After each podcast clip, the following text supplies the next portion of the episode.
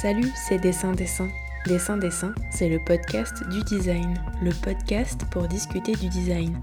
Je suis Laure Choquer et dans Dessin Dessin, nous allons nous attarder avec mes invités sur diverses questions qui traversent cette discipline indisciplinée qu'est celle du design. Tous les derniers mercredis du mois, vous retrouverez trois entretiens dédiés à une seule et même thématique.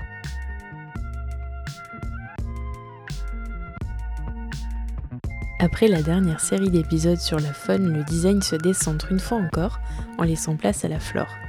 Quel meilleur moment que les fêtes de fin d'année, période où les sapins sont rois pour aborder ce sujet. Avec Laura Drouet et Olivier Lacroutz, le duo qui se cache derrière Studio Dots, nous avons discuté du design phytocentré, centré sur autre chose que nous les humains, centré sur les plantes. Tous deux ont développé une passion contagieuse pour les plantes, une passion si prenante qu'elle s'est immiscée dans leurs recherches jusqu'à aboutir à l'ouverture d'une exposition nommée Plant Fever au Centre d'innovation et de design du Grand Ornu en Belgique qui se tiendra jusqu'au 7 mars 2021. Ensemble, nous avons donc discuté des besoins des plantes, de leurs origines, de leur place dans l'histoire occidentale et dans l'histoire de l'art, mais aussi de l'interprétation qui en est faite dans la création contemporaine et de l'espace qu'elles occupent dans nos vies urbaines.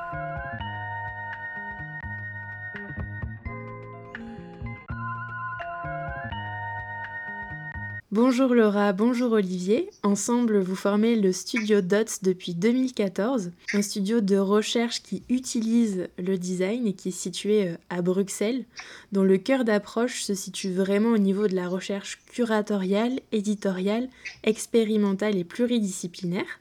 Si j'ai choisi de m'entretenir avec vous aujourd'hui, c'est parce qu'il y a dans votre travail un fil rouge, celui de l'attention portée au vivant et plus particulièrement à la flore. Au moment où nous parlons, vous terminez juste le montage de votre dernière exposition nommée Plant Fever vers un design phytocentré, présenté au Centre d'innovation et de design du Grand Ornu en Belgique jusqu'en février 2021, qui révèle le potentiel caché des plantes. Une exposition engagée, comme toujours dans ce lieu dont ce n'est pas la première fois qu'il est question dans Dessin Dessin, puisque j'avais interrogé Marie Pox, sa directrice, dans un précédent épisode, et qui questionne, je vous cite, des notions telles que le plant blindness, le biomimétisme et le recyclage valorisant, l'écoféminisme, mais aussi le post-colonialisme. Une belle ambition donc. Pour commencer, est-ce que vous voulez bien nous expliquer ce que c'est le design phytocentré, s'il vous plaît? Le design phytocentré, c'est une terminologie qu'on a utilisée qui est assez provocatrice, euh, qu'on voulait, qu'on voulait provocatrice, euh, qui s'inspire de, beaucoup de publications dans le monde de la philosophie notamment, et qui cherche donc à regarder euh, au monde à travers la perspective des plantes, qui essaye de recadrer un petit peu le, le, monde dans lequel on vit en se disant que de toute manière, tout notre système de société est basé sur l'humain. Et euh, en contraposition, donc ce, mot donc euh, phytocentré essaye de dire peut-être qu'on devrait regarder donc un peu plus euh, du côté de la plante parce qu'en fait donc le, le mot phytocentré c'est inspiré donc bien sûr du mot plante parce qu'en grec phyton ça veut dire plante euh, et donc l'idée, c'était ici, de, dans le cadre donc, du design, d'essayer de, récolter des objets et de démontrer que euh, un design différent pouvait, euh, pouvait être imaginé, un design qui soit plus interspécifique, donc qui considère pas seulement notre espèce, mais aussi toutes les autres espèces et en particulier les plantes, et donc l'idée avec l'exposition, c'est vraiment de montrer, de présenter un design qui cherche une alliance, avec une potentielle alliance, en tout cas une redéfinition d'une alliance avec euh, le monde végétal. C'est une proposition de, changement de, perspective de euh, l'humain à la plante. Moi, personnellement, j'ai étudié le design et c'est vrai que au cours de mes études, on m'a toujours dit, tu dois dessiner, tu dois concevoir pour un être humain qui était normalement un être humain euh, normatisé, standardisé. Donc déjà, il y aurait moyen de questionner cette normatisation, cette standardisation et donc intégrer la femme, par exemple, ça pourrait déjà être un petit pas. Mais dans ce cas, on propose vraiment de, changer de perspective radicalement et de regarder au monde végétal. Aussi parce que banalement, le monde végétal nous permet d'exister, tout simplement. Euh, et donc voilà, on se disait, pourquoi pas regarder à la source échanger et regarder à cette source pour concevoir, comme disait Laura, en alliance au monde végétal. Vous parlez euh, donc de la notion euh, de, de plant blindness, pardon, donc cécité des plantes en français une notion qui est à la genèse de l'exposition et qui a été illustrée euh, par deux chercheurs américains dans les années 90, qui traduit nos comportements envers les plantes comme une façon de les envisager uniquement comme un arrière-plan, presque comme un décor. C'est tellement ancré que lorsqu'on dit que quelqu'un est une plante verte, ça signifie que il ou elle fait office d'élément euh, inactif, figuratif, passif. Votre démarche vise tout au contraire à remettre les plantes au premier plan par le biais du design. Donc selon vous, en quoi le design et les designers sont-ils et elles légitimes à mener cette action? Alors les, designers euh, et le design, on, en a, en fait, pendant, toute la recherche sur Plant Fever, on a beaucoup remis en question nous-mêmes la, place du designer et du design et est-ce que, en effet, ils avaient un pouvoir pour euh, question, enfin pour recadrer un petit peu cette, euh, cet élément-là donc du végétal dans, dans, nos vies? Peut-être pour reparler un petit peu de la genèse de l'exposition, c'est vrai que tout au début, en fait, on a conversé beaucoup avec euh, un duo de designers italiens qui s'appelle Dosso Fiorito et qui, eux, ont justement cette approche-là. Bien sûr, ils parlent pas de phytodesign euh, euh, eux-mêmes, mais c'est vrai qu'ils ont beaucoup cette volonté de replacer la plante, la, plante la plante verte, donc la plante de maison, dans, dans un espace et dans, au cœur de leur projet de design. Et donc, ils créent des objets qui sont vraiment pensés pour, pour certaines plantes ou en tout cas pour nous encourager à voir les plantes. Et ça, c'est ces deux éléments importants, je pense qu'on a essayé de retracer dans l'exposition. Cette idée que l'objet peut devenir un, un, médiateur, un élément euh, qui serait comme un, lien entre euh, nous les humains et les plantes. Donc ça, c'était un point euh, qui en fait apparu à travers justement donc les conversations avec de Sofiorito. Et puis donc cette idée de, de design d'objets pour, enfin, de, créer des, des, formes, des, un langage nouveau qui s'adapterait en fait aux besoins des plantes, parce que toutes les plantes n'ont pas les mêmes besoins, notamment, enfin, principalement là, dans, dans ce cadre-là, on, parle de plantes vertes, donc de plantes qui sont dans nos maisons, et c'est vrai qu'on a tendance à mettre toutes les plantes dans le même pot. Euh, pour prendre l'expression aussi, euh, et donc de mettre tout le monde dans, le même, euh, dans, dans, la même boîte, dans, la même, oui, dans les mêmes pots, on, pratique donc une une, approche qui est très standardisée de la plante, alors que toutes les plantes ont des besoins différents. Quand on pense au cactus ou euh, à des plantes qui seraient comme l'orchidée, des plantes épiphytes, donc qui n'ont pas besoin de terre, euh, ou en tout cas qui poussent euh, sur des supports qui seraient comme des, comme d'autres arbres ou autres, donc ils ne s'appuient pas sur un, sol. On les met malgré tout toutes dans un, pot similaire. Et donc Dosso Fiorito, donc ce duo italien, questionne justement cette chose que toutes les plantes sont différentes et donc ont des besoins différents en eau des besoins différents en, lumière, etc. Donc c'était cette idée-là et de là on a commencé donc à trouver d'autres designers qui en fait euh, se sont posés les mêmes questions et de là pourquoi pas est-ce que le pourquoi est-ce que le design ne serait pas légitime en effet à poser des questions étant donné que on, vit nous enfin beaucoup d'entre nous dans des espaces urbains donc avec des plantes à l'intérieur de nos maisons pourquoi est-ce qu'on le designer ne serait pas légitime en effet à, questionner justement nos pratiques liées aux plantes vertes dans ce cas-là. Après, euh, on, ne s'est pas juste focalisé sur la plante verte, bien sûr, on a ouvert beaucoup plus dans, dans l'exposition à, des plantes qui donc euh, sont aussi des plantes qu'on élève ou qu'on cultive de manière intensive. Donc on essaye aussi de recadrer beaucoup et de questionner les pratiques contemporaines aussi de, cultivation, euh, donc de bien d'autres choses encore. Ce qui est intéressant, on s'aperçoit aussi en, faisant des lectures, par exemple, on a un essai dans le catalogue de l'exposition qui a été écrit par le philosophe italien Emanuele Coccia, qui s'est penché sur la thématique des plantes depuis maintenant quelques années. Et ce qui est intéressant dans, dans l'essai qu'il a écrit pour le catalogue, c'est qu'il parle justement des outils de design et non pas, il parle aussi de l'art par exemple, comme vraiment euh, des, situations ou, oui, vraiment des outils qui euh, nous font rentrer en contact avec l'autre, avec une altérité qui, qui n'est pas celle humaine. Et donc cette idée, euh, la question, est-ce que les designers et le design euh, sont, légitimes à mener cette action? On pourrait dire qu'elle est aussi justifiée par des réflexions euh, philosophiques. Et, d'un côté, nous, on a regardé beaucoup au milieu domestique, donc dans l'exposition Plante Fever, et c'est vrai que le design est, prépondérant dans nos, environnements domestiques de la maison. Et donc, faire réfléchir, inviter les designers à réfléchir à, ces outils de médiation de manière différente est fondamental. Et oui, c'est vrai, on va approfondir tout ça de, ensemble de toute façon, mais je vous ai pas demandé vos parcours. Donc si j'ai bien compris, Olivier, toi, tu as une formation en design, peut-être en Italie d'ailleurs? Oui, j'ai étudié au Politecnico de Milan. D'accord. Et Laura, toi? Moi, j'ai étudié l'histoire de l'art en France. D'accord. Donc, un beau duo qui se complémente bien pour euh, la recherche curatoriale, c'est tout à fait logique. L'exposition euh, Plant Fever sur laquelle vous avez planché pendant trois années est construite sur trois axes de réflexion. Les plantes comme ressources, les plantes comme compagnes, puis les plantes comme alliées. Dans la deuxième partie, les plantes comme compagnes, vous évoquez la tendance actuelle des jungles urbaines avec la culture des plantes d'intérieur, selon vous symptôme d'un désir de reconnexion à la nature auprès de la génération Y proche de ces réseaux sociaux? On peut citer pour exemple le compte Instagram Urban Jungle Bloggers qui compte pas moins de 1,1 million d'abonnés. Mais ce besoin de lien avec le vivant, vous l'avez aussi euh, mis en lumière en vous replongeant dans les archives du magazine Domus pour les besoins d'un article, en lien en description de l'épisode. Et cet article, qui est écrit en anglais, commence avec cette citation que j'ai traduite librement. Au moment où la maison est fermée et oubliée, du monde extérieur, comme si c'était l'unique moyen de défense contre une infection, comme s'il était plus que nécessaire de se séparer de la nature comme de l'enfer, plus que jamais, nous retournons à la terre. Alors est-ce que vous pouvez déjà nous dire de quand date cette citation et de quelle manière euh, la pandémie du coronavirus a pu influer sur votre démarche et sur l'expo? Alors la, hum, publication de cet article date de 1943. C'est paru sur Domus numéro 184.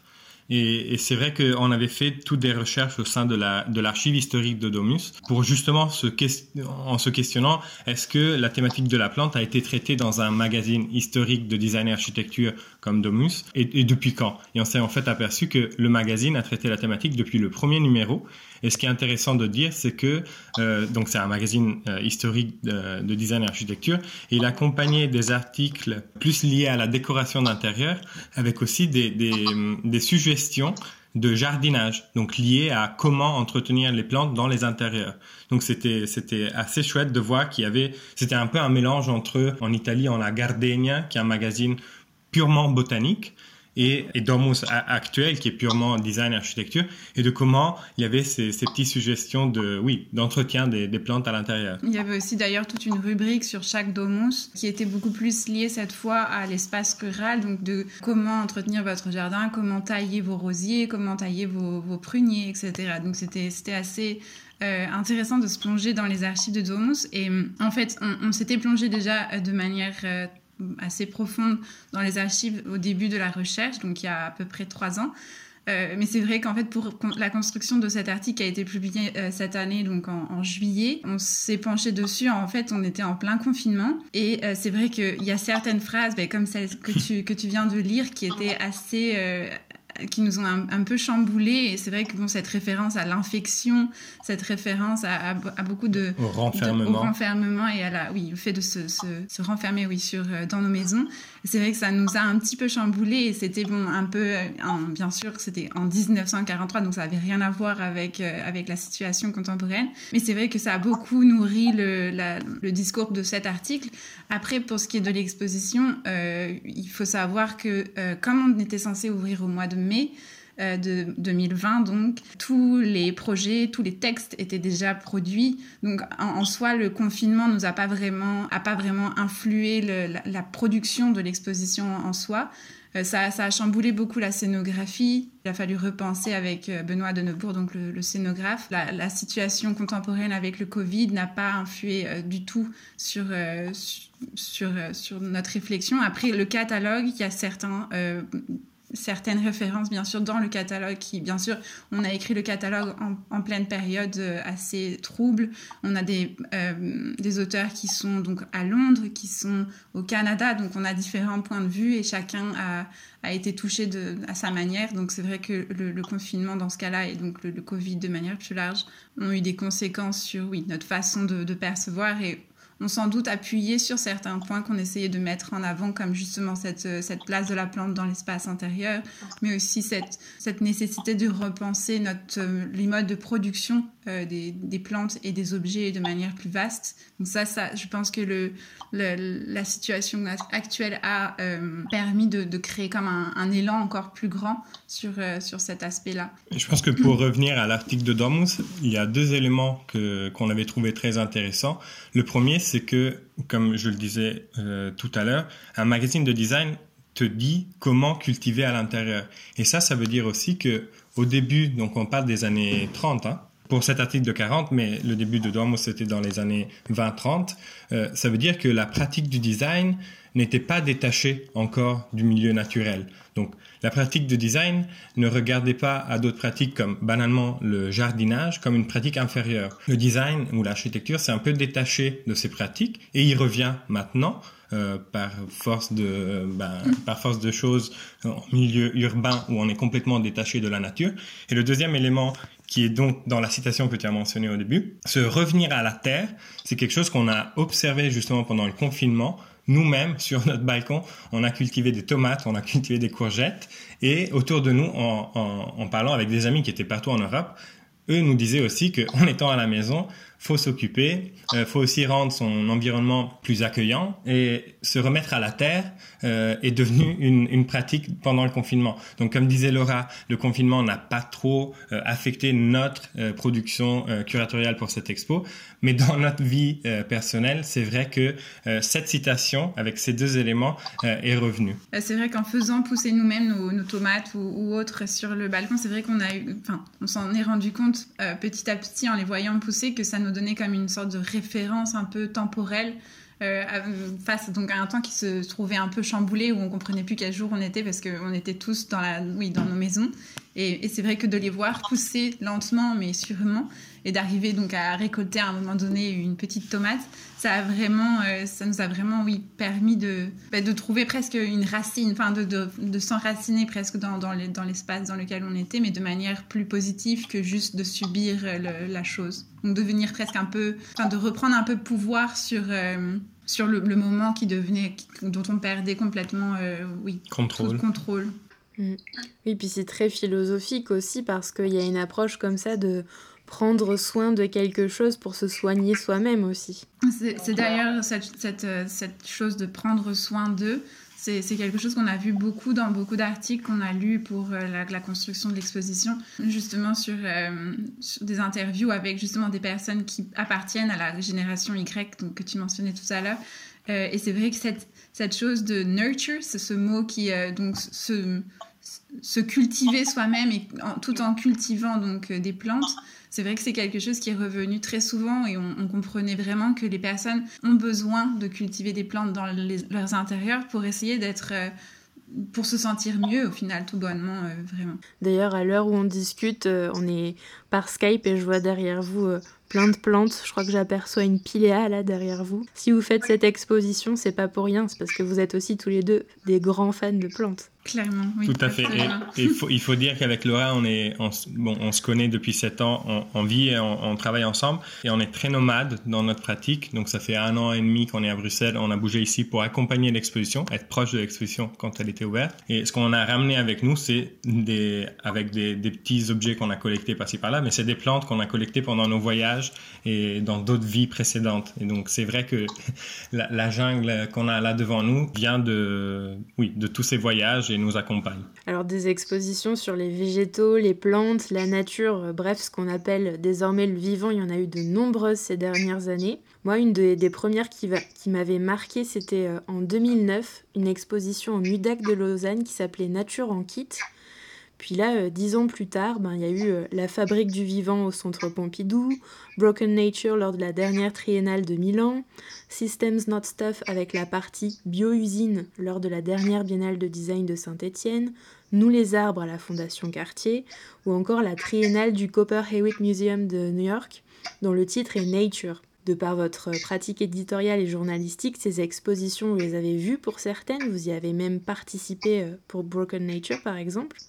J'imagine qu'elles vous ont inspiré et qu'elles ont fait euh, fleurir vos réflexions, non? Elles, ont, elles nous ont fait surtout des, des sueurs froides chaque fois qu'elles étaient annoncées. Les plus récentes, bien les sûr. Plus, bah, Broken Nature notamment, mais il y a aussi Nous les arbres qui nous a aussi fait très peur euh, parce qu'on était déjà en train de travailler sur Plant Fever. Cambio, qui est l'exposition du studio Forma Fantasma au Serpentine Galleries de Londres. C'est toutes des expositions en effet qui nous ont euh, oui, vraiment fait disons, peur à plusieurs reprises, en fait, au moment où elles ont été annoncées, parce que c'est vrai qu'en tant que, comme on travaillait dans le milieu éditorial, c'est vrai qu'on avait accès à des informations en avant-première et à chaque fois, en lisant les press releases, les, les, dossiers de presse, on avait, oui, très peur parce qu'à chaque fois, on, se disait, mince, ça va nous, nous, tuer tout le sujet de, de Plant Fever. Et en réalité, en réalité, pas vraiment parce que la majorité de ces expositions qui sont orientées sur le design, je mets euh, nous les arbres de côté parce que c'est vraiment sur l'art contemporain, elles ont eu le mérite de créer donc une sorte de euh, ben de conscience. conscience liée à la nature, mais à la nature de manière très très vague et très très vaste. Euh, Copper Hewitt, c'est pareil.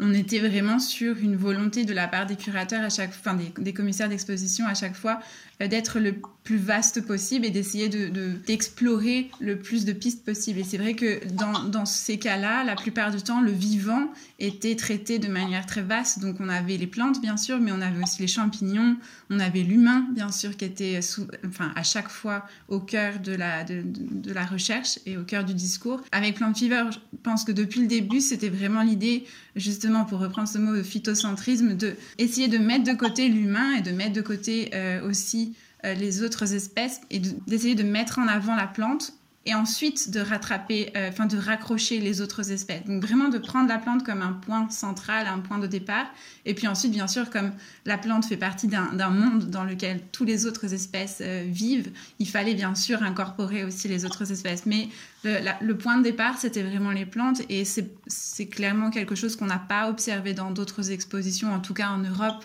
ou euh, récemment. Euh, cette chose de vraiment se focaliser sur la plante. Plante fever, ça se singularise parce que c'est la plante qui est au centre. Et euh, voilà, vous avez réussi, je pense, à pas reproduire un sujet qui aurait pu paraître euh, vraiment déjà bien, bien exploité, quoi. Mais je pense que comme, comme disait Laura, on a eu très peur par rapport à certaines expos. Peur parce que vraiment, quand, quand tu travailles sur une expo pendant 3-4 ans, tu veux pas que quelqu'un d'autre qui, qui se trouve euh, géographiquement proche de toi, donc une institution, je veux dire un musée ou une, grosse galerie, présente un sujet euh, similaire. Parce que euh, ça veut dire foutre en l'air 3, 3, 4 ans de travail, même s'il y aura toujours des différences. Mais comme le disait Laura, tous ces expos ont nourri une conversation, ont aidé, mais aussi par, par rapport aux, médias qui ont traité le, le, sujet, qui ont accompagné ces expositions, ont aidé à se construire une nouvelle narration par rapport à la centralité de l'humain, à mettre en question la centralité de l'humain. Enfin, nous, les arbres euh, faisaient ça. Broken Nature euh, préconise un, futur qui, qui, voit notre extinction et donc où il faudrait au moins euh, dessiner un futur où on laisserait des traces positives sur l'environnement. Donc, c'est des choses, bien sûr, on avait déjà développé tout le, corpus de l'exposition pour ces deux dernières que je viens de mentionner, mais c'est vrai qu'elles nous ont aidé aussi à, à comprendre que mais déjà t'es pas le seul à travailler sur un sujet comme ça. Enfin, t'es jamais le premier de toute manière. Mais aussi vraiment à comprendre que ça, ça allait aider le public qui viendra, on espère, au Grand Temps même s'il y a le confinement et tout, mais avec déjà des idées en tête et déjà un questionnement euh, prêt à capter certaines des, notions qu'on traite. Je pense que ça a aussi donné un peu de, courage à, notre, euh, à notre recherche. Disons que c'est vrai que plus on voit de, choses qui, traitent de thématiques très similaires et plus on se dit, OK, la réception devrait être aussi positive de la part du public, parce que c'est vrai que c'est quand même une thématique euh, de mettre les plantes en avant, c'est quelque chose qui n'est pas forcément... Euh, évident euh, et à recevoir aussi en tant que visiteur et en tant que public. Et donc, c'est vrai que peut-être, en effet, de, créer un terrain fertile avant avec d'autres expositions a permis, en effet, de, enfin, j'espère, euh, d'obtenir donc un, oui, un retour positif de la part des, visiteurs qui, qui, verront Plant Fever. Bah après, c'est vrai que là, on parle d'autres expositions et de potentiels visiteurs qui leur sont enfin, déjà familières, mais ça parle aussi à des gens qui ne les ont pas vus, cette expo. Tout à fait, tout à fait. Et c'était d'ailleurs l'un des, des, points centraux de notre, de notre réflexion. Pour le type de recherche qu'on fait à chaque fois, on essaye, on a pour but, c'est pas toujours abouti parce que bon, c'est in progress, mais le but n'est pas justement de parler que au public qui fréquente des expos de design. Ce n'est pas du tout ça. Et, l'un des, atouts de, parler de plantes était aussi celui de euh, attirer un public bah, qui, s'intéresse à la botanique, au jardin, au, vivant, euh, à la nature.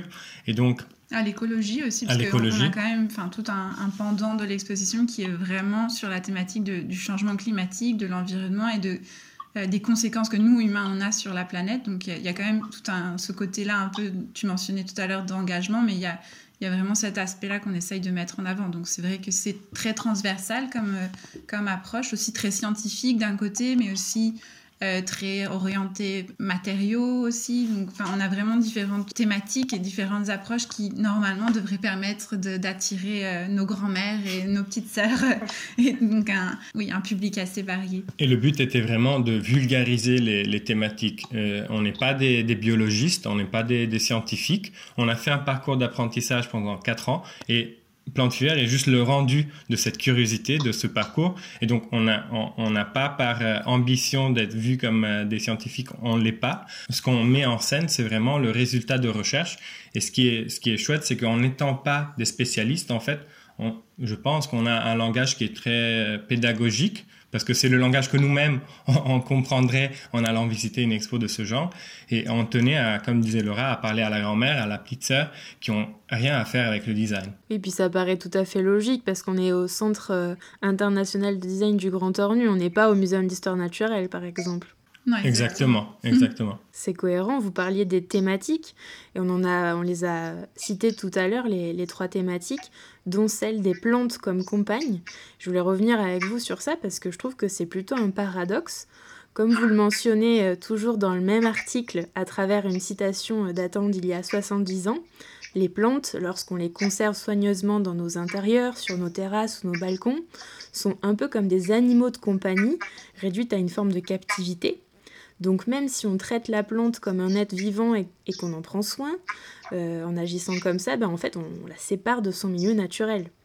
Donc euh, on parlait d'écologie, et pour reprendre la pensée radicale du mouvement écologie profonde, donc deep ecology en anglais, est-ce qu'on bascule pas un peu dans l'artificialisme et non plus dans le créationnisme? Pour revenir un petit peu en arrière, c'est vrai que le, terme de compagne, euh, ça a été un peu un choix difficile à prendre euh, en termes de langage français, en, langue française pardon, euh, parce que à la base donc le, terme qu'on avait choisi pour cette partie était en anglais et c'était le mot pet, donc c'était l'animal de compagnie vraiment en anglais. Et donc, il a fallu trouver une alternative en, en, français parce que ça marchait pas, bien sûr, de dire la plante comme animal de compagnie, c'était un peu trop. Euh, la plante de compagnie, ouais, c'est bizarre. Oui, voilà, mais c'était vraiment pas très joli. Et donc du coup, euh, donc on a opté pour ce terme de compagne parce que donc c'est vraiment une, un chapitre qui traite vraiment de la plante à l'intérieur de la maison. Et donc on est là dans, on revient à ce, dont on parlait tout à l'heure, à cette chose de la plante comme un être qui animerait euh, ben, l'espace domestique par sa qualité bien sûr d'être vivant.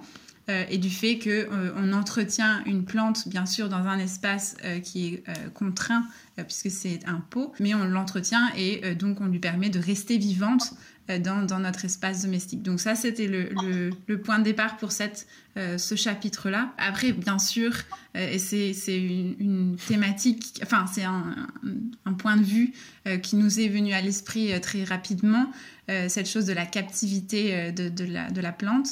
Et c'est vrai que euh, on s'est retrouvé dans des situations délicates aussi avec d'autres journalistes qui nous ont posé cette question. et c'est vrai qu'à un certain moment, il y, a, il y, a, même une journaliste qui nous a dit mais alors il faudrait plus avoir de plantes à l'intérieur de nos maisons parce qu'en effet on, les, met en cage. On les met en cage.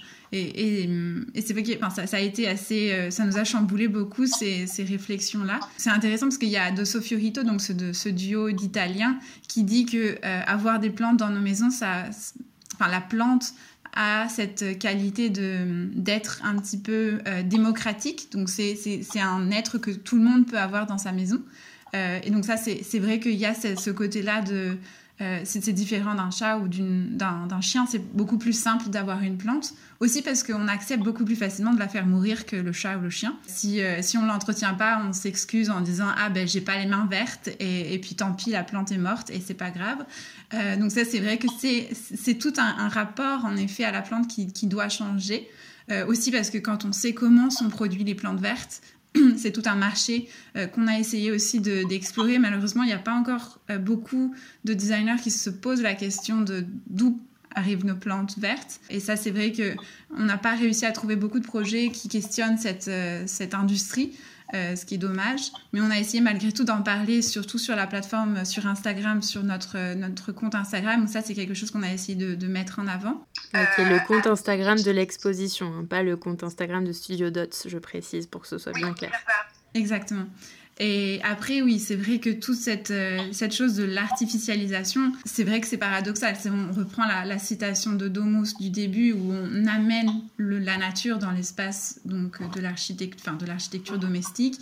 C'est vrai que dans un sens, ça ramène la nature, mais dans l'autre sens, en effet, on artificialise cette nature. Mais c'est vrai que c'est une pratique qu'on a fait depuis euh, qu'on déplace des plantes exotiques euh, de, de leur contrée lointaine jusqu'à chez nous en Europe depuis au moins le XVIIe siècle. Malheureusement, c'est vraiment quelque chose qui est un, petit peu euh, ancré dans notre culture occidentale, cette, chose de pas trop se questionner sur ben, d'où viennent les êtres vivants que l'on utilise, que l'on exploite et de pas trop se, poser de problèmes sur euh, comment on les utilise et comment euh, on les transforme. Et... je pense que quand même, ce qui est important de dire par rapport à, cette section et, à tous les objets qui, qui font la médiation entre l'humain et la plante à l'intérieur, c'est que quand même la plante à l'intérieur a la, la, comment dire le rôle de ramener vraiment la nature à l'intérieur et pas ramener la nature à l'intérieur. Elle a un, un rôle aussi pédagogique dans le sens où elle t'expose à la nature, à un être vivant, où tu peux ou pas décider d'en prendre soin, mais ça forme de toute, par force de choses, ça, forme une, confrontation donc avec un être vivant, et donc par force de choses une sensibilisation, de ramener la nature à l'intérieur et pas à l'intérieur que des maisons, mais à l'intérieur des villes, c'est une pratique qu'on voit de plus en plus. Enfin, la végétalisation des milieux euh, urbains, euh, c'est une pratique qui devient de plus en plus poussée par les villes. Moi, je suis de Milan en Italie, et, il y a, c'est l'une des villes emblématiques de cette euh, mouvance euh, récemment. On a ces gratte-ciels qui sont recouverts de plantes d'un côté pour absorber donc le, CO2, le, carbone, de l'autre côté pour ramener la nature plus proche le plus possible de l'habitant. Moi j'ai grandi à Milan qui était une ville très grise et de voir la nature de plus en plus, en fait, ça, te rappelle que tu n'es pas euh, sur un îlot complètement isolé et que la nature est autre chose on fait partie de la nature et de se confronter euh, avec des animaux ou des plantes en milieu urbain, je pense que c'est important. Et donc de la ramener euh, à l'intérieur de la maison on, enlève euh, la plante euh, d'un milieu euh, où elle peut communiquer avec les autres plantes banalement à travers ses racines. Comme les plantes, elles, s'échangent une tonne d'informations avec les, racines. Donc c'est vrai. De l'autre côté, je pense qu'il y a cet aspect, oui, pédagogique ou qui est propédeutique à, à une sensibilité. Dans le catalogue de l'exposition, on a fait une interview avec un philosophe belge qui s'appelle Quentin Hierno et justement, avec lui, on a essayé d'explorer justement cette, euh, cette idée de la plante captive, de la plante objet et euh, de la plante en fait qui donne vie euh, à nos espaces intérieurs. Et il y a toute cette, cette réflexion qu'il a faite qui est très, très belle, qu'on invite donc les, auditeurs à, à, aller lire. Parce que c'est vraiment toute une oui, une exploration et, au final, il, conclut enfin, sur cette, cette importance au final du monde vivant dont on ne doit pas se séparer complètement, même dans les espaces euh, domestiques, parce que justement, ils sont importants comme, oui, comme médiateurs et comme rappel presque de cette, euh, cette vie, cette nature qui est euh, hors, de, hors de nos... Enfin, dont on se sépare et dont on, on, s'isole au final. banalement, nous, chez nous, ici à Bruxelles, on a pas mal de plantes, comme, comme tu le voyais dans, dans Skype. Et pendant nos journées, bah, ça ramène des insectes, ça ramène des abeilles, euh, ça ramène toute une vie euh, des pigeons, des, des petits moineaux. C'est vraiment un, connecteur. Enfin, ça, ça nous ramène dehors de notre appartement. Donc, il faut, faut, toujours se rappeler qu'en tant qu'être humain, on n'arrivera jamais à s'abstraire. Euh, c'est intrinsèque, comment on dit, intrinsèque, euh, dans la pratique aussi du, design. C'est une réflexion qui part de nous. On pourra jamais s'abstraire. Donc, euh, donc c'est pas totalement phytocentré alors? Ben, sans doute qu'on pourra jamais. Le, le, le, parcours doit nous amener à, à, nous abstraire le plus, pas nous abstraire, pardon, mais à re-questionner notre centralité. C'est surtout ça. et donc à mettre au centre, un grand centre, un, grand cercle où on ne serait pas les seuls. Euh, après, je pense que par force de choses, par simple euh, besoin de survie, chacun va, va regarder aussi à soi. Ça, je pense que c'est... Mais ce qui, ce qui était principalement, enfin vraiment l'idée, c'était de, par rapport, revenir à ce phyto-design, c'était vraiment de nous repositionner, nous humains, dans un monde qui serait vraiment fait de d'autres espèces.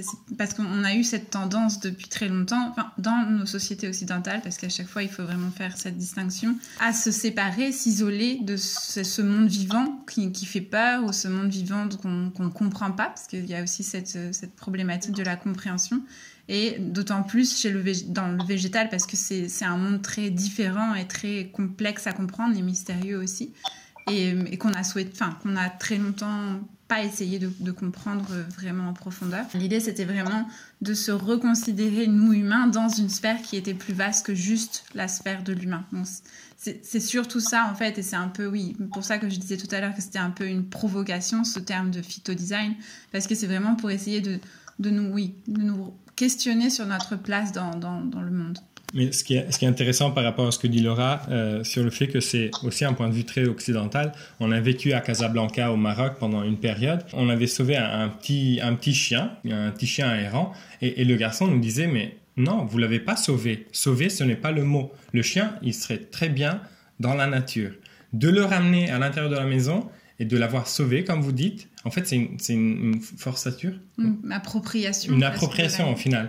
Et, et ça, c'était en 2014. Ça nous avait complètement choqué. On s'était dit, waouh, le garçon, il a tout à fait raison. En fait, le simple. Mais pour revenir à, au, nom du deuxième chapitre en anglais, Plants as Pets, le mot pet, en fait, fait rapport à un animal domestiqué.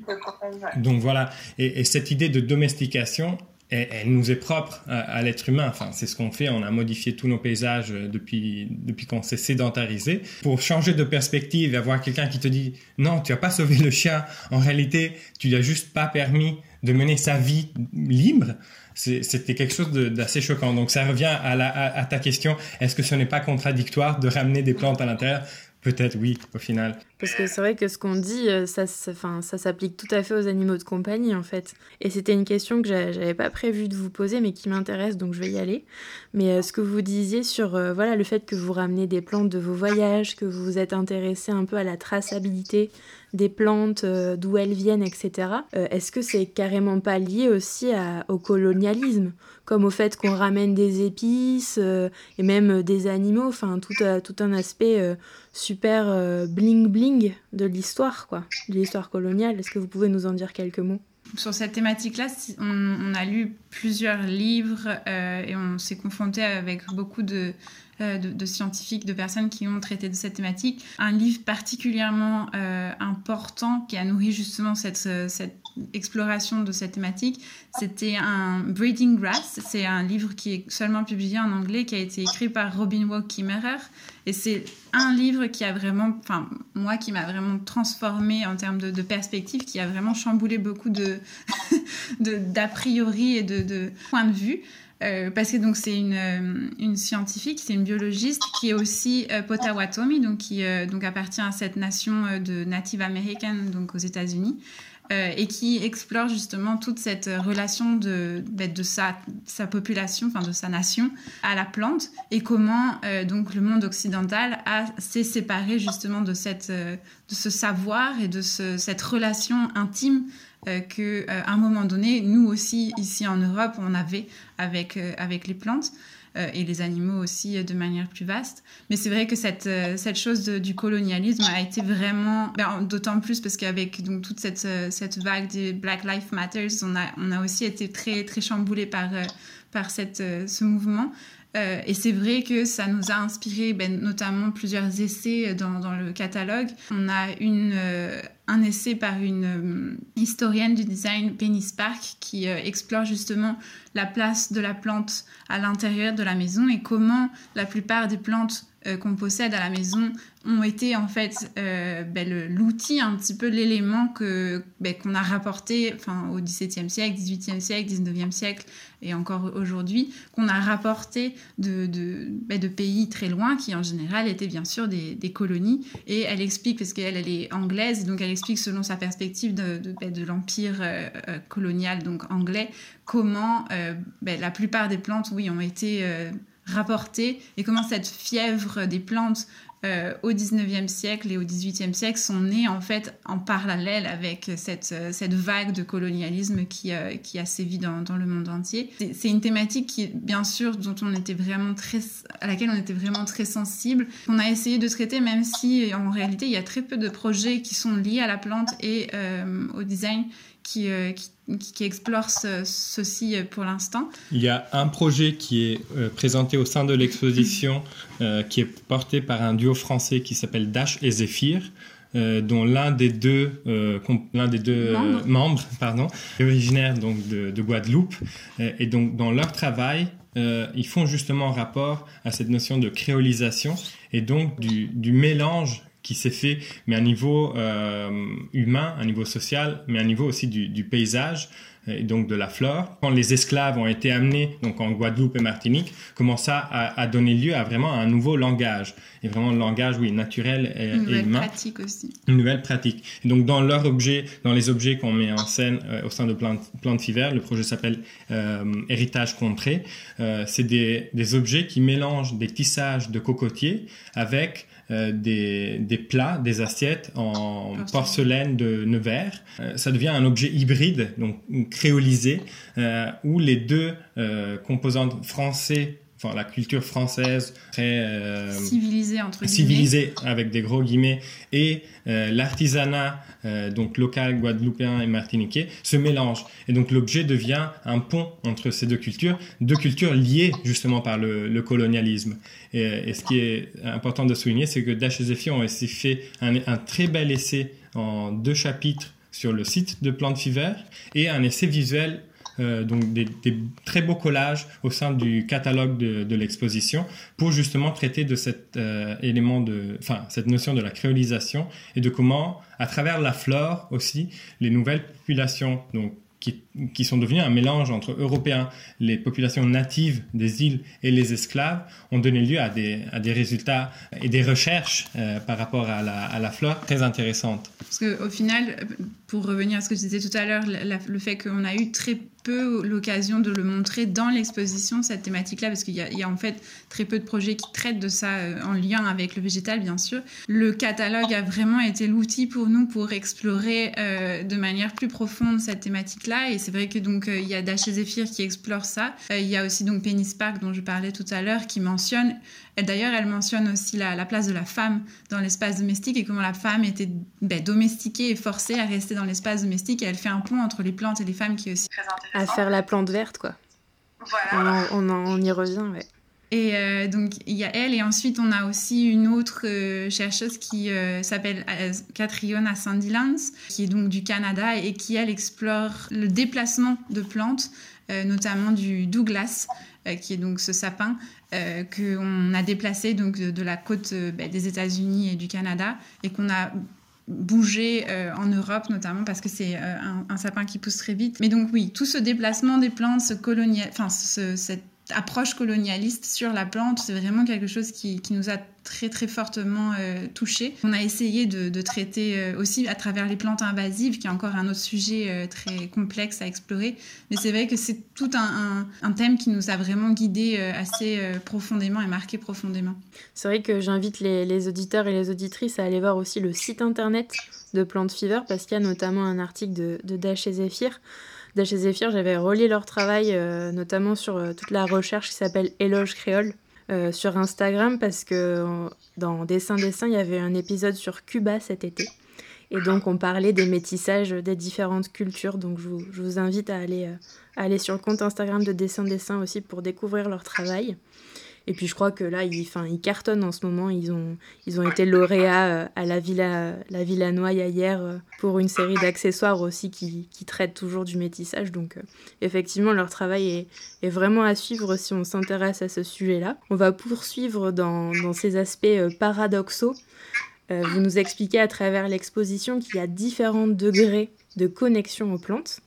Et j'ai envie qu'on discute d'un projet qui me semble assez ambigu, qui s'appelle Florence de Hélène Steiner. Alors, est-ce que vous voulez bien nous en parler et euh, prendre appui dessus pour nous faire comprendre quels sont les différents degrés de connexion aux plantes que vous avez identifiés? Alors, euh, pour juste recadrer, Hélène Steiner, son projet, il est, euh, on, a, on l'a utilisé comme un petit peu l'objet phare parce que chaque, euh, chaque chapitre de l'exposition est illustré par un projet qu'on a jugé comme le projet phare. Donc, dans la première, le premier chapitre, c'est donc un projet de, du studio Forma Fantasma, donc Botanica. Ensuite, on a pour le deuxième chapitre le phytofiller de Dosso Fiorito dont je parlais tout à l'heure. Et pour le troisième chapitre, donc, on a Hélène Steiner qui a développé ce projet qui s'appelle Florence en partenariat avec Microsoft. Ce projet, c'est vrai que c'est un peu ben, l'icône un petit peu de, ben, de, tous ces paradoxes qu'on a explorés euh, et qu'on a vus avec donc, cette relation aux plantes. Euh, le troisième chapitre est très focalisé sur un, rapport euh, à la fois technologique et analogue en même temps. Donc on a essayé vraiment à chaque fois d'explorer les, différentes voies possibles euh, en lien avec la plante. Donc soit des choses très très très technologiques et liées à l'innovation et liées à même euh, presque des possibilités sur euh, la planète Mars, et des choses ensuite très analogiques, inspirées de pratiques très très anciennes, qui sont vraiment focalisées sur, oui, une pratique en lien avec la plante, euh, et en, vraiment en réelle collaboration dans un sens où on comprend la plante pour ensuite travailler avec elle. Dans le cas de euh, Hélène Steiner, là on est dans, un, donc cet aspect beaucoup plus technologique et euh, lié à l'innovation, où en fait c'est un, projet qui est formé donc d'un espèce de, bulle, enfin de globe. on dirait un peu un terrarium. Voilà, c'est ça. Donc la plante est à l'intérieur et euh, cet objet-là est connecté par des fils, plein de fils, à un ordinateur. Et la plante donc c'est est connectée euh, par l'intermédiaire de ses, euh, ses, racines et de ses feuilles, donc à ses fils. Et elle envoie des informations parce que la plante communique à travers des informations électriques. normalement, elle est capable donc de, créer ces, ces, éléments, ces, ces petites signaux. signaux électriques. Euh, et donc, elle envoie ces signaux électriques euh, à, l'ordinateur qui est juste à côté. Elle les envoie notamment quand elle a besoin de lumière ou quand elle, manque de quelque chose. Euh, et l'ordinateur, à son tour, ensuite traduit ce que la plante a envoyé comme information en langage humain. Donc ça, c'est l'idée, c'est vraiment de décrypter le langage plante en langage humain pour que l'humain puisse le comprendre. Euh, c'est un projet qui est conçu pour être ensuite appliqué dans un, dans un domaine beaucoup plus vaste qui est celui du monde agricole. Euh, l'idée étant de pouvoir comprendre un champ de maïs ou un champ de tomates à, euh, à partir d'un ordinateur et de pouvoir gérer des, des, centaines de milliers d'hectares peut-être à travers donc juste un ordinateur parce que la, la plante, enfin les plantes auront communiqué à l'ordinateur auquel elles sont reliées euh, leurs besoins et leurs nécessités. En temps réel. En temps réel. Mm. Donc ça, c'est vraiment euh, pour expliquer juste rapidement le projet. Ici, avec ce projet, on est vraiment dans une connexion sans réelle connexion, puisque c'est au final l'élément, euh, l'intelligence artificielle de l'ordinateur qui crée au final ce pont entre la plante et, et donc l'humain. Donc on a un traducteur ici, un réel traducteur, qui, euh, oui, qui fait le lien. Et donc, on a une connexion sans, sans qu'elle ait vraiment lieu, parce que la, la, connexion est vraiment créée par l'ordinateur. Et c'est là que c'est là toute l'ambiguïté justement de ce projet et de toute cette partie où on a à la fois une connexion mais qui n'est pas réel, enfin qui, qui reste virtuel. Je pense qu'il y, y, a deux, il y a deux éléments. Un, euh, c'est, cette idée que, que Laura euh, mentionnait il y, a, il y a quelques semaines, enfin il y a, il y a quelques mois, pardon, euh, par rapport à justement la notion d'intelligence. C'est quelque chose euh, qui, dans le domaine végétal, est assez débattu maintenant. Est-ce qu'on peut parler d'intelligence végétale ou pas? Euh, Tandis qu'on n'a pas du tout de problème à parler d'intelligence artificielle. Est-ce que ça serait parce que les robots, euh, on les a créés nous et donc on veut leur reconnaître une intelligence parce que c'est une sorte de, de prothèse de nous et non pas au monde végétal. Et cet objet euh, fait un peu rapport à cet aspect où on, on ferait plus confiance en fait à la technologie euh, que non à essayer nous-mêmes de toucher, enfin, de, de, rentrer en vrai contact avec la plante. Ce qui est marrant, ce qui est intéressant, c'est que, comme le disait Laura, c'est un projet donc euh, d'une jeune designer, et c'est quelque chose qu'on retrouve au sein de l'expo. Euh, la réflexion d'une ou d'un jeune designer devient quelque chose qui est potentiellement applicable à une vaste échelle. Et je viens de voir il y a deux semaines un reportage euh, en Italie, dans la région de Turin, où le, le Polytechnique de Turin qui a une grosse composante technologique. C'est de là-bas, c'est de la région de, Turin et de la Vallée d'Aoste qui vient Arduino, par exemple, qui est ce, microprocesseur qui nous permet de, créer des interactions avec l'environnement. Dans ce projet du Polytechnique de Turin, euh, les professeurs et les étudiants ont installé des microprocesseurs dans les vignes pour permettre aux vignerons de euh, comprendre en temps réel quels étaient, quels sont les besoins de leur vignoble. Ce qui se relie à, ta question, c'est que dans l'interview, dans le reportage, il y a un vigneron qui est donc là, tout satisfait, et qui dit je suis ravi maintenant d'avoir cette technologie installée dans mon euh, vignoble parce que normalement je ferais deux heures de route chaque matin pour voir chaque plante et comprendre est-ce qu'elle a assez d'eau, est-ce qu'elle est bien exposée. Et tandis que là, j'ai un ordinateur sur mon portable, je peux voir en temps réel le matin, je me lève, tchac, tchac, tchac, je check et je sais en temps réel si mes plantes vont bien ou pas. Donc, c'était un vieux monsieur hein, qui parlait, donc je vais pouvoir euh, prolonger mon activité et euh, partir à la retraite plus tard et moins fatigué. Et donc, c'est sûr que la technologie, mais ça, ça, ne fait pas rapport que au projet qu'on explore dans Plantivert, c'est sûr que la technologie, de plus en plus, nous aide à nous déconnecter ou en fait à, à, déléguer euh, à la technologie euh, certaines fonctions. Et en même temps, ça nous, ça nous éloigne en fait de, de, de l'environnement dans lequel on vit. Donc, tu as tout à fait raison à, à, montrer qu'il y a, euh, comment dire, un paradoxe. un paradoxe, oui, un questionnement à faire par rapport à, des projets comme ça.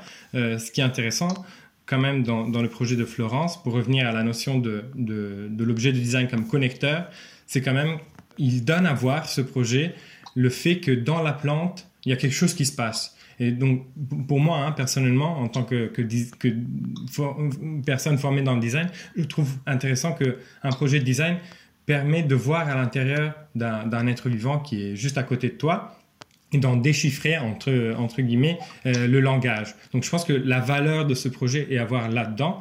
L'application, comme toute technologie, après l'application, elle est bonne ou mauvaise euh, selon la, qui l'applique, bien sûr. D'autant plus que c'est un projet qui a vraiment pour, euh, ben, comme tu disais, pour ambition de s'appliquer aussi à une échelle très grande. Donc c'est euh, c'est vraiment un projet qui supporte une approche de l'agriculture qui est euh, industrielle et, intensive, euh, chose que nous, bien sûr, on n'est pas du tout porte-parole de, ces approches-là, évidemment. On a quand même essayé dans ce, chapitre de montrer toutes les pratiques et toutes les, les, possibilités que, au final, une collaboration avec les plantes pourrait, pourrait prendre forme, enfin, toutes les formes, pardon, d'une collaboration euh, avec les plantes.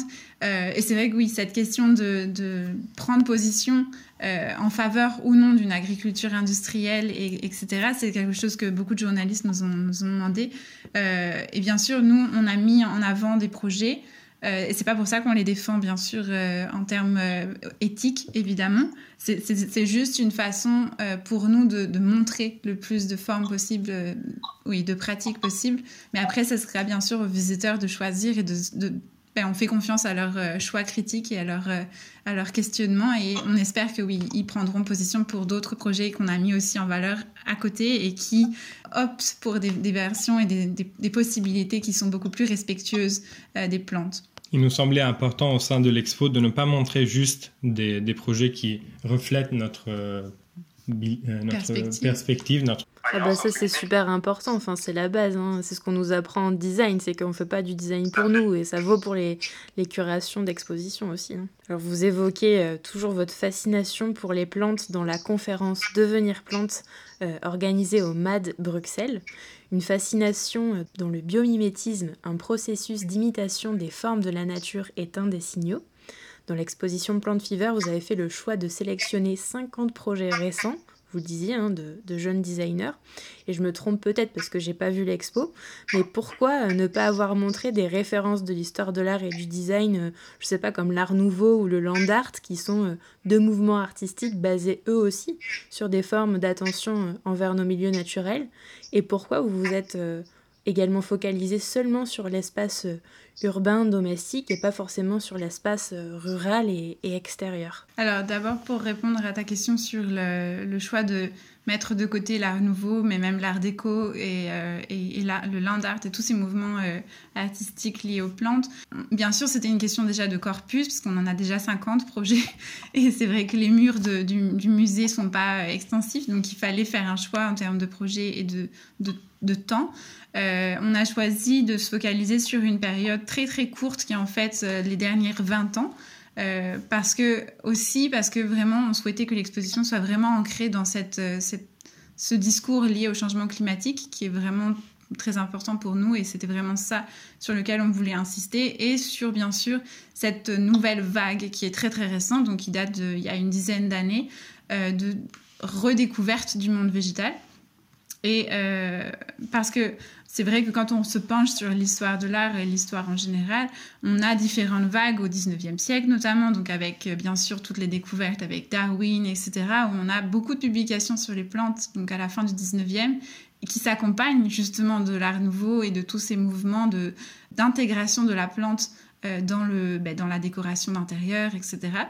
Euh, et c'est vrai qu'il y a eu plusieurs vagues, comme dans, ensuite dans les années 70, justement, de redécouverte du monde végétal. Et, mais le but n'était pas de faire une exposition historique sur euh, la place du végétal euh, dans, le, dans le monde du design et dans nos maisons.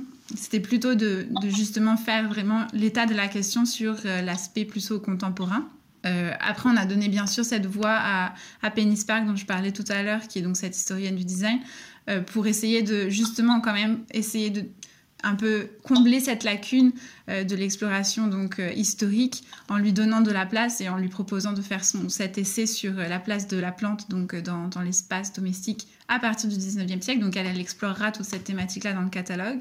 donc ça c'était l'idée, oui, de un peu oui combler cette lacune et puis après, pour tout ce qui est euh, espace rural, espace urbain, c'est vrai que euh, c'est une cette plant fever, donc cette fièvre végétale.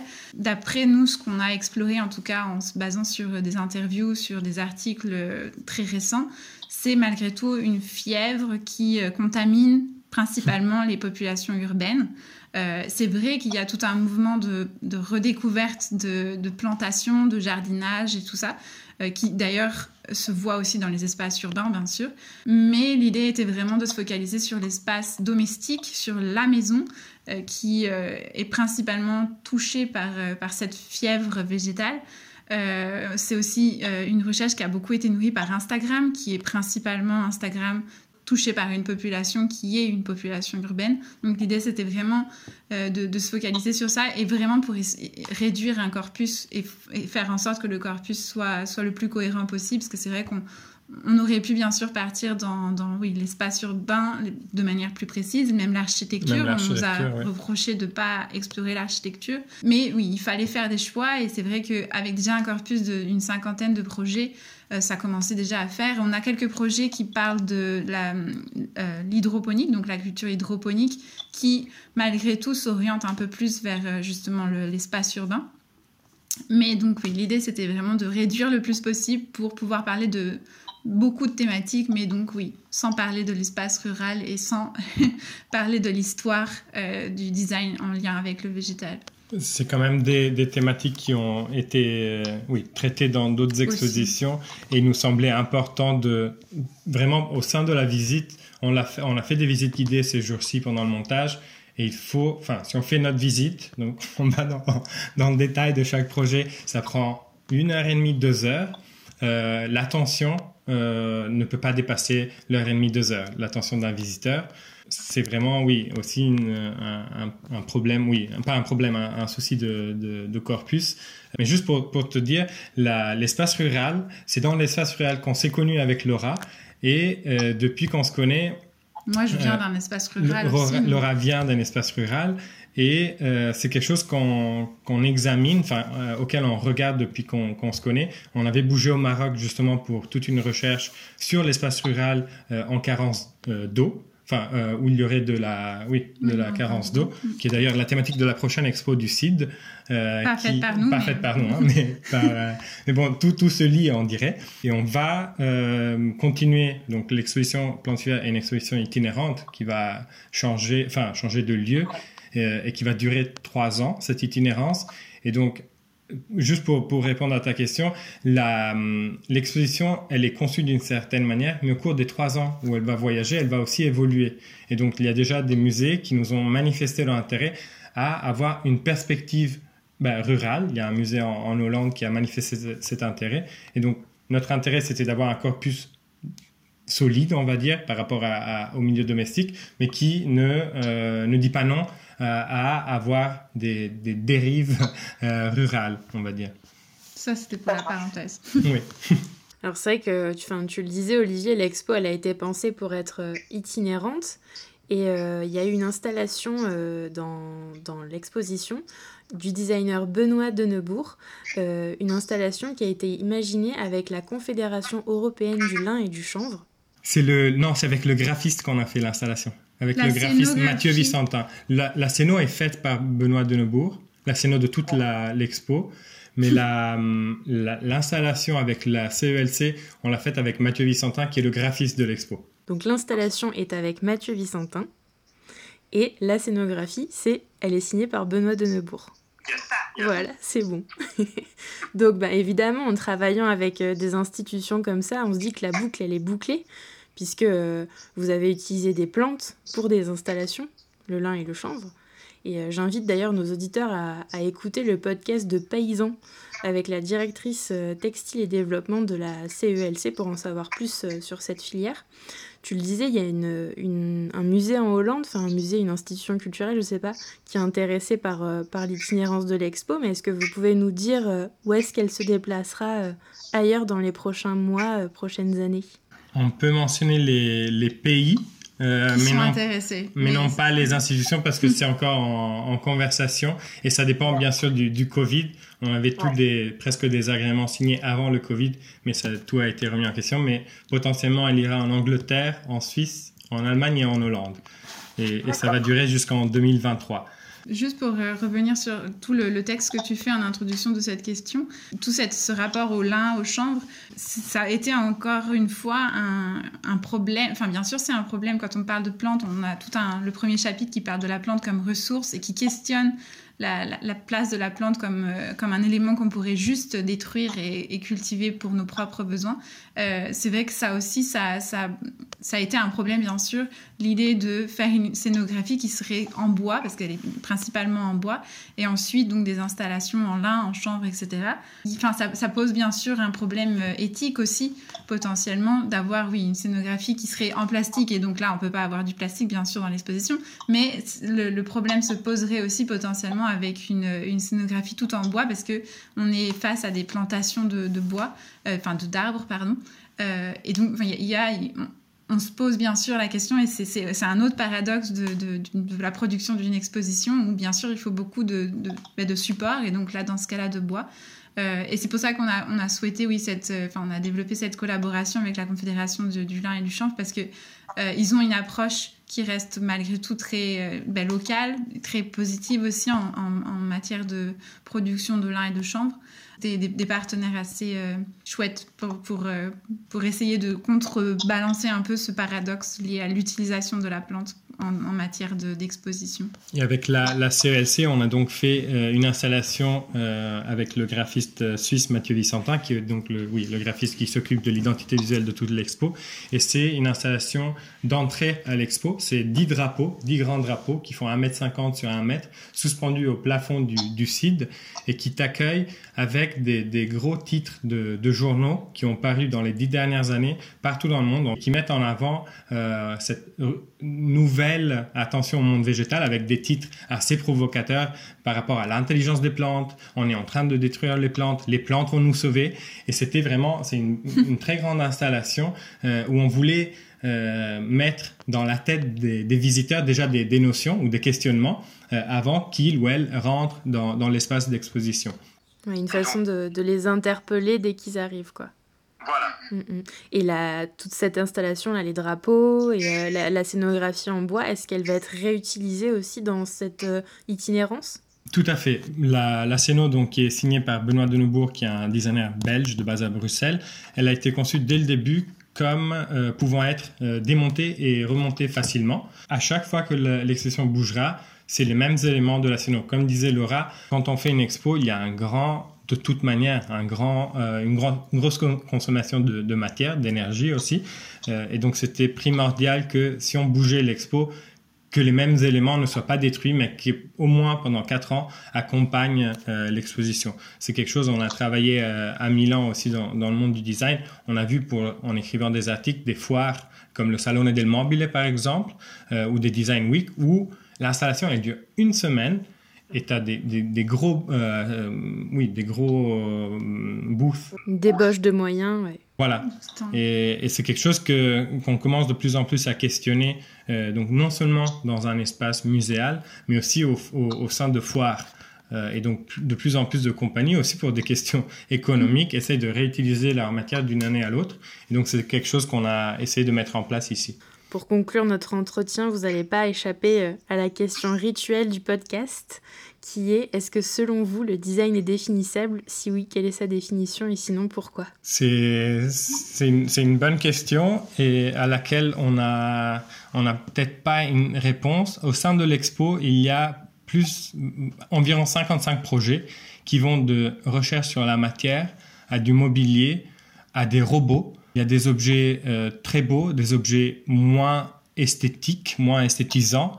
On a fait une, un, tour de, presse euh, vendredi où, il y avait des journalistes qui sont peut-être habitués à avoir des objets au sein d'un musée de design et qui étaient surpris de voir des sex toys pour plantes, par exemple. Donc des, objets euh, imprimés en 3D euh, ou des, des robots. Qu'est-ce qui est le design? Est-ce que le design n'est pas, oui, la pratique de, de modifier l'environnement pour satisfaire nos besoins? Et est-ce que là alors, l'intérêt de recadrer la perspective et par nos besoins, parler non pas seulement de nos besoins humains, mais donc aussi des besoins d'autres espèces et donc celles végétales? Je pense qu'il y a aussi un, point important par rapport aux designers qui sont sélectionnés dans l'exposition, c'est euh, leur approche qui est très interdisciplinaire. On est face ici à, des, designers qui sont pas juste n'ont pas juste une formation en design donc dans des écoles de design mais qui ont aussi eu une formation euh, soit de biologiste, soit d'ingénieur, soit de, vraiment très très vaste. Euh, ils ont aussi des, connaissances en philosophie, ils ont, été curieux aussi de découvrir, euh, de, se pencher sur des recherches scientifiques vraiment très pointues parfois. et, je pense que c'est aussi ça peut-être par rapport à ce, design qui serait un, design un peu hybride, qui, laisserait un peu la place à, à d'autres thématiques qui seraient beaucoup moins cloisonnées que juste euh, design d'intérieur, design de produits, mais à un design qui au final toucherait euh, ben, beaucoup plus euh, de, morceaux de notre vie et qui synthétiserait un petit peu, qui serait presque interspécifique dans le sens inter pluridisciplinaire. donc pas juste lié à la plante bien sûr dans notre cas, mais vraiment qui s'ouvrirait. Enfin notre définition de ce design phytocentré est aussi, on, a intégré le mot holistique, euh, dans le sens où il serait aussi basé sur une symbiose entre les différents éléments euh, qui vivent sur Terre. Euh, et je pense peut-être cette, cette idée de symbiose est aussi importante en termes d'interdisciplinarité, enfin le fait qu'on a vraiment toutes les disciplines qui se retrouvent et qui travaillent, qui collaborent entre elles. Je pense que, enfin, de plus en plus, on le voit que, surtout dans le cadre d'un design lié au vivant, on voit que, que ce, design-là est en train de devenir beaucoup plus hybride, beaucoup plus complexe que juste, euh, oui, la collaboration entre le designer et l'artisan, par exemple, ou entre le, designer et le producteur. On, est dans, vraiment quelque chose de, beaucoup plus vaste, beaucoup plus, ben, presque, oui, naturel, presque. Dans, ce sens-là, il, il y a deux projets qui sont portés par d'un côté, la designeuse et, professeure française Carole Collet, qui est aussi professeure à, l'université anglaise Central St. Martins. Et de l'autre côté, euh, Gavin Munro, qui est le cofondateur de Full Grown, qui est une compagnie euh, de base en Angleterre. Et les deux, de manière différente, mais parlent d'un processus de co-design avec le monde euh, végétal, donc avec le monde vivant. Et donc c'est intéressant parce que est-ce que le design, à ce point-là, oui, devient une, une forme de collaboration avec d'autres choses. ça remet complètement en question la, oui, la notion de, de design, mais c'est vers quoi certains des designers qu'on a, qu'on a vus et qu'on a mis en scène dans l'exposition sont en train de faire. Ben, merci beaucoup à tous les deux. Merci, à toi.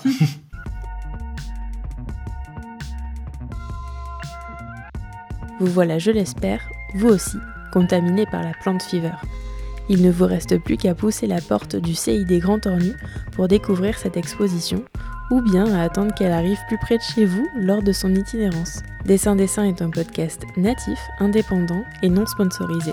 Alors si vos oreilles ont apprécié cet épisode, n'hésitez pas à ouvrir le débat en glissant des commentaires et des étoiles sur SoundCloud, Spotify, Deezer, Mixcloud et Apple Podcast et à en parler autour de vous. Pour ne louper aucune info, vous pouvez aussi suivre Dessin Dessin sur Instagram. N'oubliez pas non plus que toutes les références abordées dans l'épisode se trouvent dans la description de celui-ci. A très vite